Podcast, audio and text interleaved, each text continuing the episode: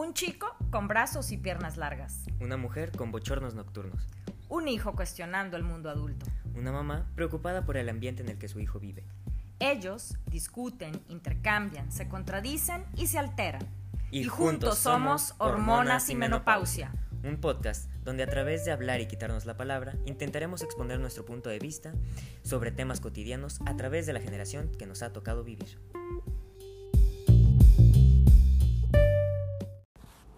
Cuando el adolescente se pone triste, es muy notorio.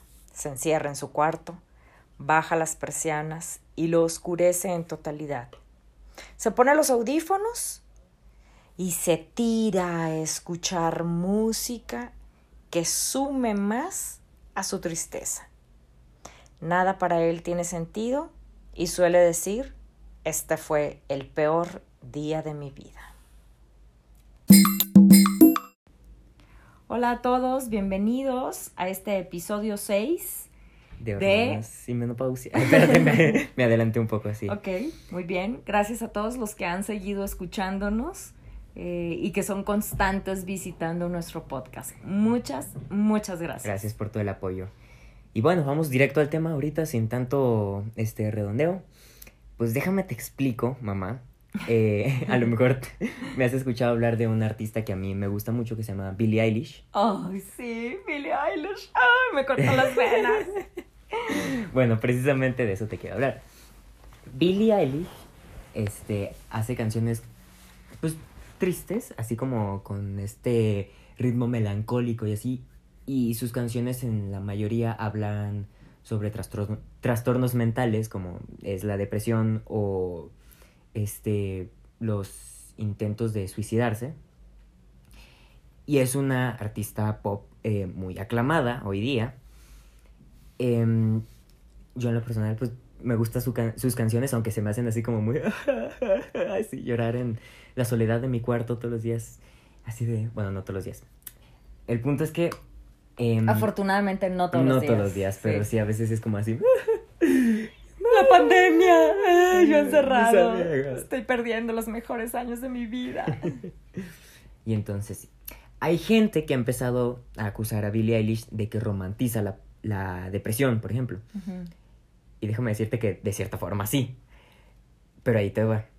Ella dice que se basa en personajes de los que ella lee o a veces en este, vivencias eh, personales para escribir estas canciones pero las canciones hablan directamente del trastorno de la depresión, que pues tú bien sabrás, porque que pues la depresión no es así como, ay, qué triste, no, es una enfermedad. Claro que es, o sea, ha estado mal utilizado el término. Exacto. O sea, la depresión puede ser desde una disfunción neurológica, donde estoy produciendo menos neurotransmisores, hasta una sensación colectiva, porque es la pérdida del sentido de la vida. Hay una desesperanza. De hecho, de eso sería como la enfermedad, la desesperanza de no hay más allá y entonces entro en depresión, ¿no?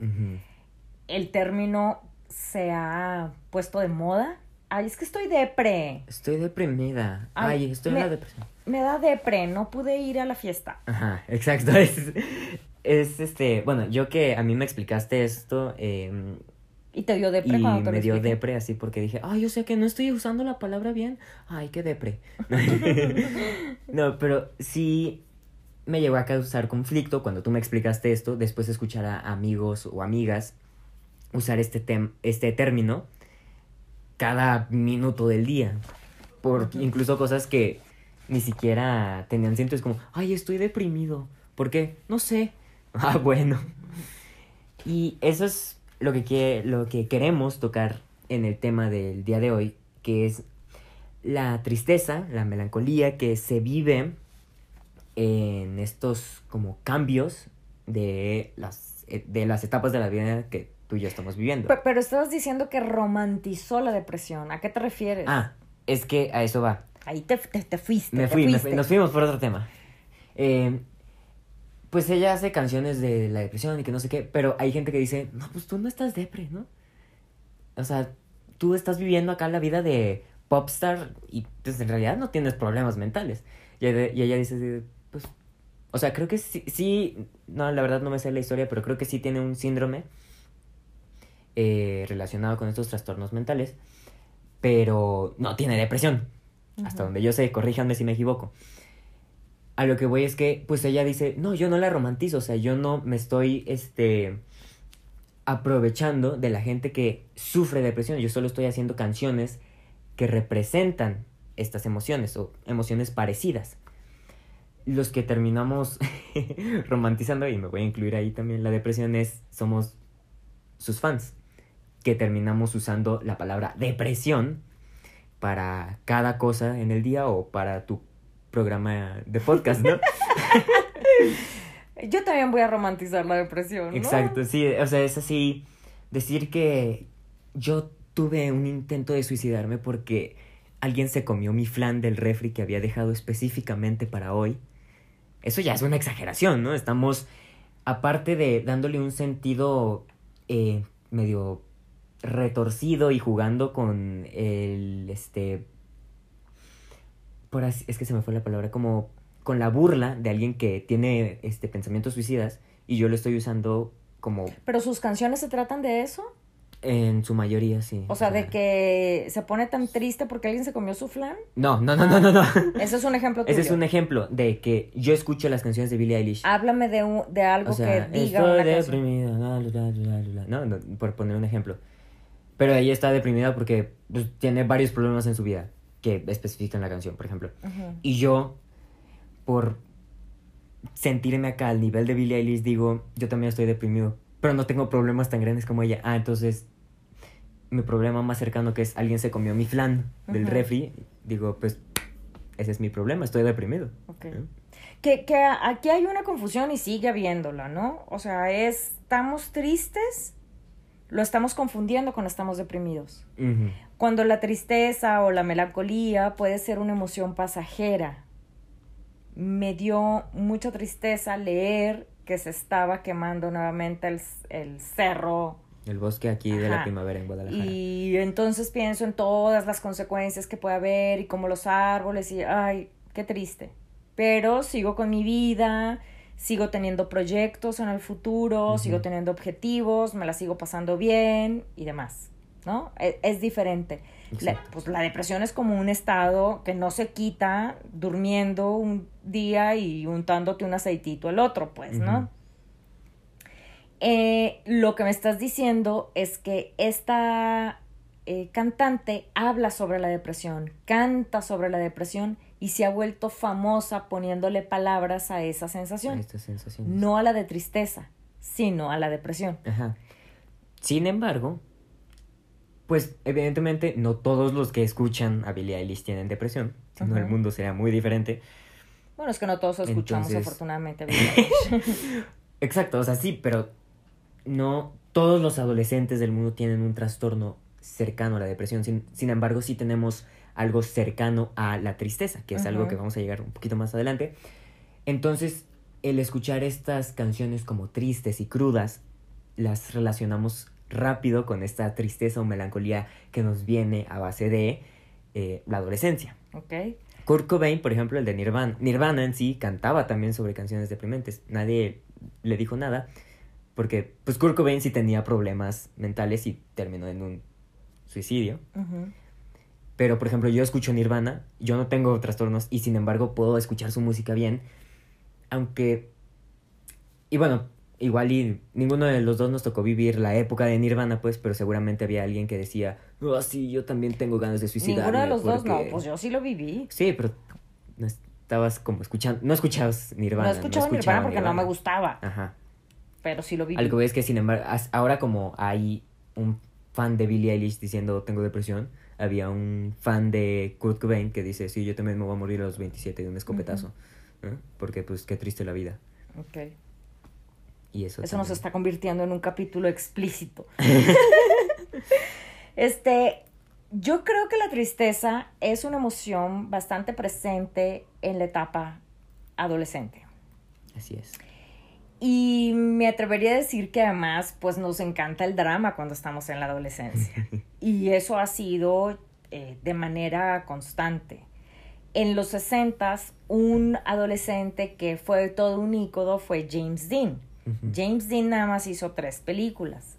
en las tres películas eh, se inclinaba del lado de la tristeza, ¿no? Eh, en una de ellas muy famosa llamada Rebelde sin causa, pues se la pasa triste porque no tiene sentido su vida, porque su cuerpo le resulta muy pesado, porque así no puede hacer muchas cosas.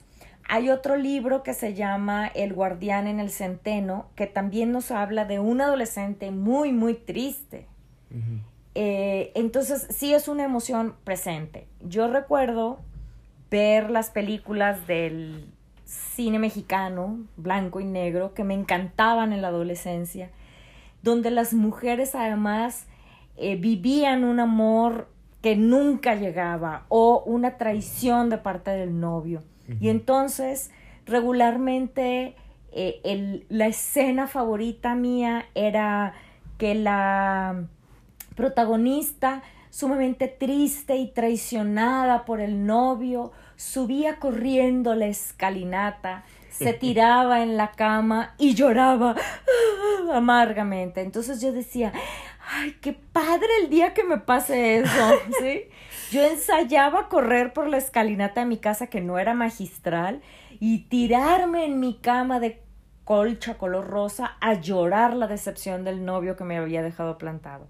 O sea, anhelaba ese momento de drama y tristeza en mi vida, ¿no? Claro, porque era una emoción que a lo mejor sentías como muy cercana a ti, ¿no? De decir, o sea, los cambios hormonales precisamente pues nos dan como más sensibilidad ante estas emociones fuertes, así dramáticas, ¿no? Entonces como tú decías, oh, sí, el día que me deje mi novio, ¡ah! Ah" ¿no? Aquí está pasando lo mismo, ¿no? Así como, es que también me siento triste porque no tengo sentido, entonces estoy deprimido.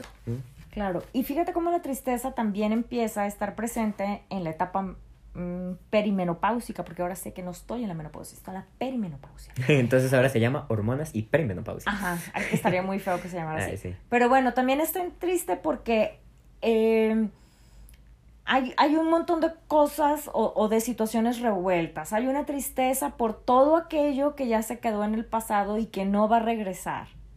O sea, mi abdomen plano de nadadora ya no va a regresar.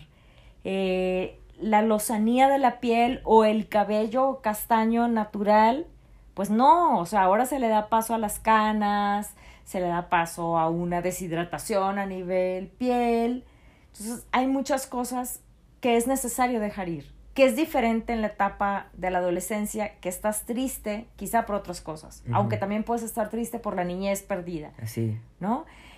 Eh, estás triste porque pues te estás convirtiendo cada vez más en una adulta madura, ¿no? Y, y, eso también como que da tristeza. Las ciudades no son las que recuerdas, los amigos no son los que recuerdas, entonces hay un, una tristeza de soltar todo aquello que ya no es. Y sin embargo, eh, pareciera ser que somos lejanos Exacto. El adolescente y, yo, y sin embargo podemos encontrar ese punto de coincidencia en la tristeza. Claro. Que también se puede caer en la depresión. sí, e, esa es otra cosa. Es. Creo que ese ya sería tema para otro episodio incluso, pero el confundir tanto la depresión y la tristeza podría causar ese conflicto, pues de.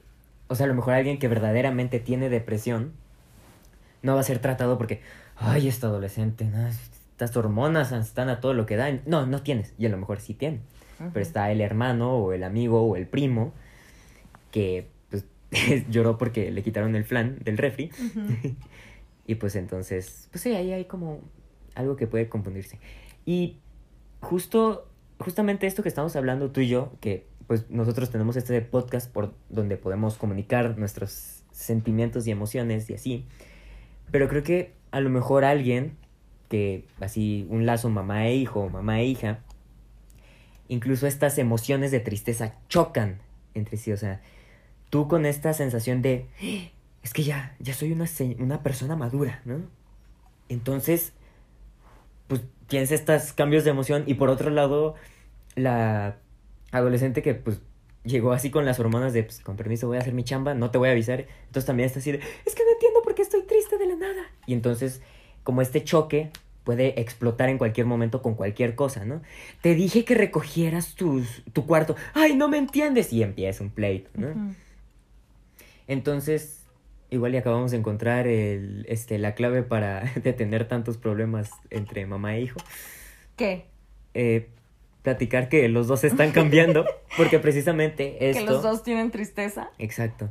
Esto también nos ha generado conflictos a nosotros, ¿no? O sea, ahorita, pues ya nos ca- me cayó el 20 a mí al menos, este, pero sí nos ha pasado de, con cualquier cosa yo ya me enojo contigo, con cualquier cosa tú ya te frustraste porque, ay, le dije que re- recogiera la losa y no lo hizo yo, es como, es que de qué te sirve recoger la losa, ¿no?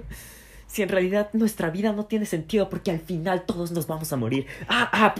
Ajá. ¿no? Explosión. O sea que a pesar, a, pareciera ser que somos distintos, pero por lo menos en los atisbos de tristeza y de melancolía estamos unidos. Estamos unidos.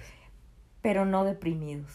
No estamos deprimidos, estamos unidos en una tristeza causada por algo biológico que nos pasa a todos en algún momento. Ok, y por ciertas circunstancias que están pasando alrededor y que a veces entonces está bien que canalicemos la tristeza y toquemos fondo escuchando a Billie Eilish o viendo películas, Películas del cine de oro mexicano. del cine de oro mexicano para recordar que alguna vez fuimos jóvenes. Recomendamos la película de James Dean para todos los que no la han visto Rebelde sin puedan causa. ver la de Rebelde sin causa. Saludos al abuelo que nos está puedan escuchando y es seguramente... esa película la y vio. esa tristeza adolescente, ¿no? sí. Pues saludos a todos. Muchas gracias por el apoyo que nos han estado dando en estos episodios. Han tenido muy buen reci- recibimiento. Eh, nos ayudaría mucho si los compartieran, eh, los recomendaran. Y pues nada, esto ha sido todo por este... Y si también si nos sugieren temas por hablar. Ah, claro, sí. Escríbanos, este, déjenos un mensajito ahí, Ahí en nuestras... descarguen nuestros episodios y Y- nos vemos en una semana. En el próximo jueves, ¿cómo le vamos a poner a los jueves? No se pongan tristes en una semana. o sí, pero pues no digan que están depri- deprimidos. Muy bien, Nos, nos, vemos, vemos el próximo jueves. el próximo Adiós. jueves. Bye. Cuando mi madre menopáusica se pone triste, eh, yo recuerdo mucho su rostro. Sus pómulos que siempre están levantados por una sonrisa o a lo mejor por un enfado del trabajo, terminan por caerse, pero caerse por completo. Sus ojos incluso a veces se pueden poner llorosos y esta, esta cara suele aparecer en ella cada vez que ve todo aquello que vivió alguna vez, pero al momento de regresar a ella ya no vive la misma experiencia. Por ejemplo, su ciudad natal, sus amigos y todo aquello que la rodeaba antes y que ahora ha cambiado tanto es lo que le genera tristeza.